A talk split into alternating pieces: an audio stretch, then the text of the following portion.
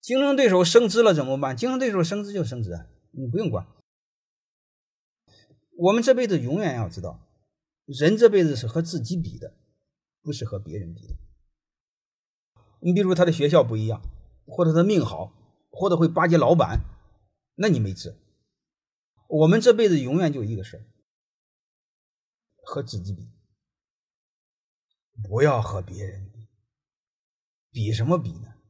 你只要想比，就说明内心不自信。你不比才自信。你比如，我要和我很多学生比，我是没法比的，因为他们都比我有钱多了。你比这玩意儿干什么？不要比这个，你就和自己比就好了。